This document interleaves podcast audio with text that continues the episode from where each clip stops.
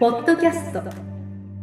土屋順次の治療のヒントプラスは他とは違う結果の出る治療方法。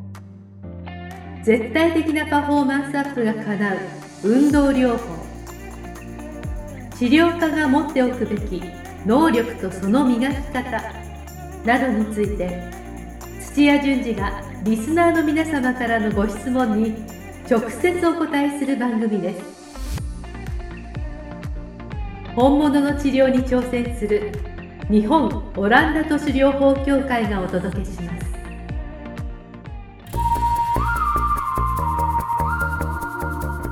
皆さんこんにちは。梅島茂です。土屋順次の治療のヒントプラス。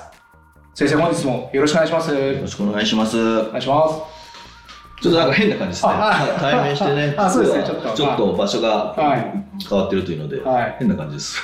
変なかまあ前回ちょっと違いますもんね。ははい。先生あのニュースでちょっと見たんですけいど、は J リーグ J リーグ再開されるじゃないですか、はまあ、プロ野球もはい。再開されるんですけど、い。はなんかこの前無無観客試合い。は当面やられるっていうことで、はいなんか名前もなんか募集していてリモートマッチに確かなったんですよい。あ決まったんですか？決まはい決まったみたいであの無観客試合のやり方をリモートマッチっていう、で、まあ、それはそれでいいんですけどなんか選手の人たちって無観客試合ってどうなのかなって思ってモチベーション的にやっぱ下がったりするもんですか？下がるとういうか、はいはうーんとまあ普段練習トレーニング練習試合とかやあの観客がそんなまああの見学者がいるぐらいのところでやってるから、はそれがベースでではい。試合になると興奮してたりとか、いはい。はそういえばいはい。言って今回初めてリモートでやるっていうので気がつくんですけども、はい。えっと、つい先週あの、まあ、公開の練習試合をするっていうので、はあのまあ、YouTube の動画をそれこそリモートでやったんですけども、やっぱりなんか得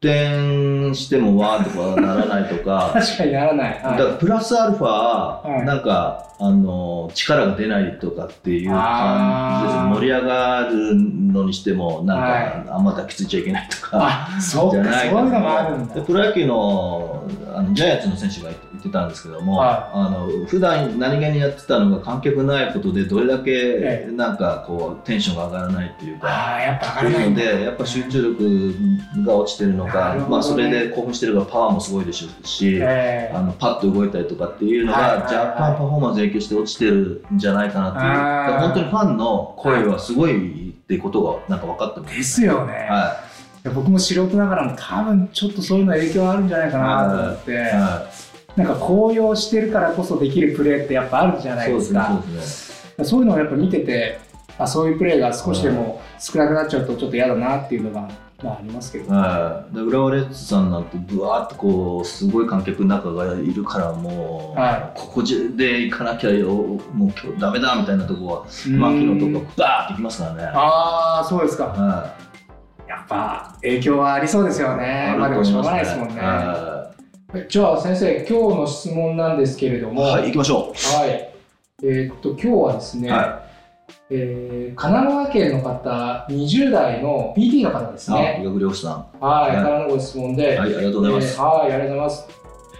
子供へのアドバイスについてちょっと質問を受けてますね。ははい、で内容が、えー背中が丸まってしまいい。がちで、は肩や背中が張ってしまう子供には、はい子供にいはい。はい。なかなか良い動きの仕方を定着させられません。あまあ、どうすればよいでしょうか、はいアドバイスをいただけると助かりますというようあ、な、なるほど。今日は子供へのアドバイスということで、ちょっと珍しいですね、質問。はい。まあ小児科とかわかんないですけども、ええでもリハビリがあるようなところだから普通の整形外科だとは思うんですけども、はい小学生とか中学生見てるのかもしれないですね。あー、なるほど。はえ、怪我？怪我をしてこら来られてるってことかな、子供い、が。スタートは大体普通は怪我ですけどもね。はいはいははい。あー、なるほどいね。はその後もなんかアドバイスをしてるみたいいな。はい、かもうものすごくあの猫背がひひどくて、はい。まあ、不調が他のところ出るっていうあの猫背がひどい場合はあ、そうあるなんですすよ。。あ、なんかいろいろで悪いいやものすごいこうやって、あのーまん丸すぎると、うん。あのこっちの方が圧迫されてはでなんかむ胸が痛いとかいえー、首をこうやって出してるので首はい。が痛いとかってはい。いう場合もあるので、あはい。で原因がじゃあその強い猫背だというのであれば猫はい。背を、あの矯正した方がいいっていう場合によってはあうん。の、まあ、今はあんまやらないんですけども、手手術をしたりとかコえールセットみたいこうやって何ヶ月もつけさせられたりとかっていうあそうなんケースですねもありますよね。まあ、でこのままずっとやるとあの背背骨自体の一つずつがもう真四真四角じゃなくて台形っぽくなってきておばあちゃんの背中じゃないですけどもそうやって固まっちゃったりとかしますんで。あはーでもちょっとこれ素人ながらの意見なんですけど、は子供の時の方が早早い方が治りやすいって多分ありますよい、ねそうですね。ああじゃあなおさら治した方がいいってことですよね直した方がいいいですね。ああえ具体的にどういうふうになんかあったりします？そんないや、あの、多分筋力が弱いのがほとんどなので、あ筋力が弱い。ししっかり指示してこうやってあの座れないんでしょうね。とか立ってられないくて、あー。もうこういう状態になっちゃう。あもう普段からはい。そういう、あーこういう感じで。はい、で、うん。まあそれそれはそういう現象として、はい。じゃあこういう筋あのい意識して、うん。意識するっていうことは自分で背中側の筋肉をこう収縮させて、うん。っていう、まあ、いわゆるあの見方変えてこれ筋トレなんですよ。ああ確かに確かに、はでこういう筋トレでじゃあこういう姿勢を保てって言っても子供そんなずっと、うんあのすごくあの集中して自分の体に向き合ってそうですね。っていうのはできないのでできないと思います。それを説明したりやれって言ってもダメなんですよ。あだから子供のリハビリっていうのは必ず、ーうん。うーまあ、自分がさせたい運動とか動作が出るような自然に出るようなあのなんかエクササイズなのかあそれいいですね。遊びなのかっていうのを作んないといけないんですよ。あなるほど。大人の対応と違って、はい。こうしなさいって言ったらあの意識の高い大人は、うん。あじゃあ背中丸めちゃいけないんだなってこうなるんですけども子供は、まあ高校生でもやらない子はやらないですから、いやいちいち覚えてらんないですよは、なのでその状況をどう作るかですよね。なるほど。はあー無意識でなんかそういうふうな姿勢とい、かがもうエクササイズでこういうプログラム何回やってくださいって言ってね。あの背中伸ばすとかじゃなくてここれこれをやってください。はいはい。腕曲げを10回やってくださいとかっていう方がまあ、ただあの運動とは雑ですよ。こうやって10回やれてたらこうやって10回やりますけども、はい。なんか意識してゆっくりこうやるのかこの軌道をこうやってくださいとかそんなのはできないんで。そうですね。そこまでは無理だと思いますね、はい。ただ10回やれてたら10回やりますから、あはいでやっぱりおすすめは、筋力は刺激が入って休みが入って、するとうん。前よりも強くなるから、えーそしたらまた時間を伸ばすなり回数増やすなり、うん。重くすればうん。それに対応して、うん。あのその刺激が入れば、うん。また休み明けにはまたっていううん。あのちょっとずつずっと同じ負荷だとそそこから強くはならないんでちょっとずつ伸ばしていくんですよね。ああははいはい。で猫背の改善で言うと、うん。もう 私の息子で証明したんですけども 実証まあ、もしちっちゃい子であれば、まあ、ここにこうやってえー椅子ありますけど、はいありますはいあの子供用の椅子って台がこう上げ下げできてっていううの売ってるじゃないですか、ありますね。はい、だからこれちょっと小学校低学年以下の子だとして、うんあれって台上げ下げするのに緩めてなんか台こうやって差し替えてこうねあの赤ちゃんの頃からこう使えて小学校低学年ぐらいこう使えるやつありますねよく。で背もたれ取れるやつなんですよ。ほとんどの場合背もたれ取れるんですよ。そうなんだ。うち子供2人いて、はい。そのあの高さが変えられる子供用の椅子、両方ともタイプ違うやつでも両方とも背もたれがないあのと違うんですけども、はい。で取っちゃったんですよ。あそれは意図的に？意図的に。ああまあ、あの一番下の子はババレエクラシックバレエやりたいっつってるしあ上の子はサッカーやりたいっつってるからはじゃあ背骨鍛えようかなと。まあ昔はそれこそうん丸い背中してたんであ座ってる時に。あこれ良くないなと思って。で最初はまああの質問者じゃないですけどえも、はい。あのあの背中ピンとしピン、はい。ピンタとか言って、まあ、そのキーワードを言うと、はい。まあ、こうやってやるようにはなったんですけども見てなかったらもうずっとこうですかららはいだからもう背もたれ取っちゃったんですよ。あそれいいですね。はい。強制的に。強制的です。ただきついんで、はい。1ヶ月ぐらいかけて最初の週は、はい。じゃあ、えー食べてる時だけ、はい。あの横がっちゃダメだぞとか言って、本当ね。はい。負荷負荷のかけ方、はい。素晴らしいさすが先生。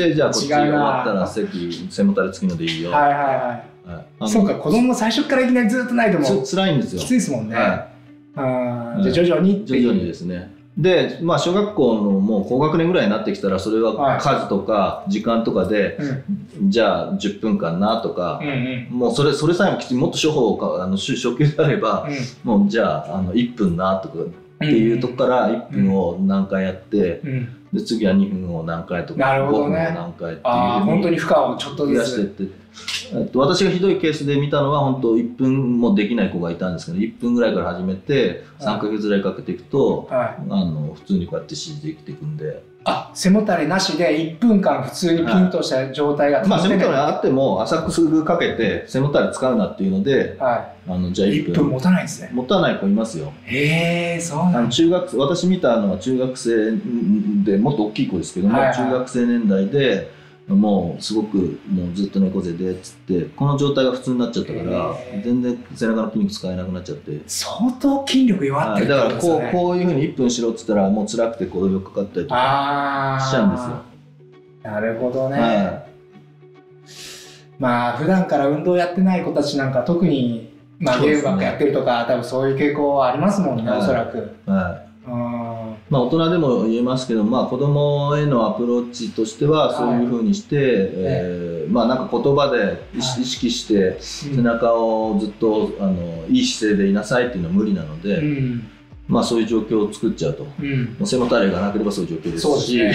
うん。あとはなんか時間とかで管理してあげれば、うーん。あとはなんか運動系で先ほど先生おっしゃられたなんかあるんですか？そのエクササイズを取り入れたりとか、えっと、ただここれちょっと間違ってほしくないのは、ええ。っと、姿勢で長い長時間同じ姿勢を取るというのと、えじゃあ背中がこうやってなんか背筋したらうん。戻るかって言ったらそれは時間的に収縮の時間短くてこの瞬間だけこう使ってまたリラックスして使ってっていううん。動的にこう筋収縮する力なんですよね、はい、だからあの筋筋肉の収縮力が弱くてもうん。ずっと弱いままうん。収縮しっぱなしっていう能力じゃないですか持久力、はい、はい、だからう運動でなんかこうやるっていう方結構多いんですけども、うんあのそ即時に治るっていうふうには思わないんですよ。なるほど。それをずっと、はい。あの何回も続けてたら、うん。あのまあ普段のこう、スピンと長い時間姿勢を維持するっていうふうに、うん。全くつながらないっていうわけじゃないですけども、あの運動の種類が違うので。あーすぐにはまあはい、でマラソンを走りたいっていう人が、はい。えっとスプリントの練習してるような感じになっちゃってるんですよ。それだと、なるほど。はあーわかりやすいですね。い、だからスプリントをもう何十回も何万回もずっとやってたら、はい。まああの少しは影響するかもしれないですけど、基本的にスプリントいっぱいやってもマラソンってあの走れるかどうかってそうです言ったら、ね距離40キロ走るってたら。はい全然違うじゃないですか。違いますもんね。はい、だからあの同じ姿勢をずっとキープするっていうことを目的なら、うん。それそのものをやればいいんですよ。ああそっちの方がやっぱいいってことですね、ああ確かに確かに。なるほどなるほどわかりました。はい、だついなんかゴムチューブでこんなになってやっても、はい。すぐにはすぐにやってほとんど効果があのうん。見られないですね、うん。でしんどくなってやめちゃうんで、っていうことですよね、はあだったらあ最初に先生がおっしゃられた、まあ、もう本当に半ば強制的にい、はい、ずっとピーンとさうんせて、やるようななんか仕組み作りっていうか仕掛けというかそうですね。はい。そういう方が大事だよってでそれが全然できなくて全然良くてできないっていうのが今の自分の,、うん。あの限界レベルでうん。でそれをじゃあ改善していきましょうって伸ばしていった方がうん。いいですよね。であとはまあ子供なのでなかなかそのやっぱ自分から進んでやるとかそういう意識がやっぱないのでそこは大人がフォローをしていきましょう。ただ、ね。1分が2分2分が3分それ成功体験なんで、うん。あこれこれだけできたよねっていうのが絶対見えるんでそうするとあの子供って大好きだからそういうのどんどんやっていきますよね。ああわかりました、い。あのいろいろいいアドバイスもお聞きできたと思います、まあ、だからこれ治療そのものじゃないですけども、はい。どうやって動機づけするっていうあこれ子供はあのそういうふうにはうまく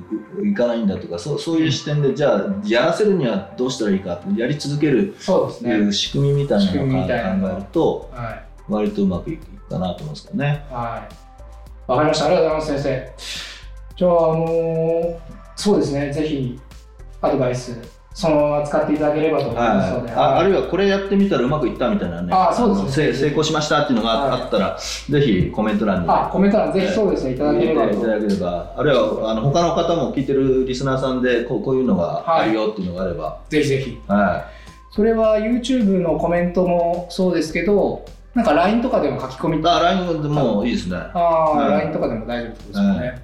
まあ、LINE は今いつもながらですけど、いろんな情報があの登録すると入ってくるということで、今結構腰痛習慣でえそんなあの結果があるの？みたいなの今 どんどん出してますんで、へえ。はあ、施術の結果、こういうのがい、いあるや施術の結果じゃなくて、はい。あの常識がこうく裏が覆されるような、まあ、話を今ポコポコ出してますね。あら、それは聞きたいですね。はい、はい。あ LINE の方ですね。登録すれば。お医者さんがやる画像診断でこういうふうに出てますけど、はい。実際の体ではこんなになってて違うんですよとか、ははい、なんかし新常識みたいなのが出してたりしまい。す、へえ。いいじゃないですか。はい。聞きたいですね。でオーストラリアでやってる研究ではは実はあのよく調べてみたら、はい。今までの常識が違ってたみたいな、え。ちょちょっとずつ出してますね。あぜひぜひ。そういう情報もで、あの秘密の情報も聞けるということで LINE の登録あこの後動画出るんでしたっけ LINE のその登録の仕方。あで出ますあ出ますよね。はい、だからもうと とりあえず YouTube 登録 LINE 登録してくださいしてくださいということで、わかりました。どんどんどんどん待ってます。はい。じゃあ先生本日もありがとうございました。はいありがとうございました。今日のポッドキャストはいかがでしたか？番組では土屋順次への質問を受け付けておりますウェブ検索で「オランダ都市 DMT」と入力し結果に出てくるオフィシャルサイトにアクセスポッドキャストのバナーから質問項目をご入力くださいまたオフィシャルサイトでは無料メルマガも配信中です。ぜひ遊びに来てくださいね。それではまたお耳にかかりましょう。ごきげんよう。さようなら。この番組は提供日本オランダ都市療法協会ナレーションボイスアップマスターコーチ春でお送りしました。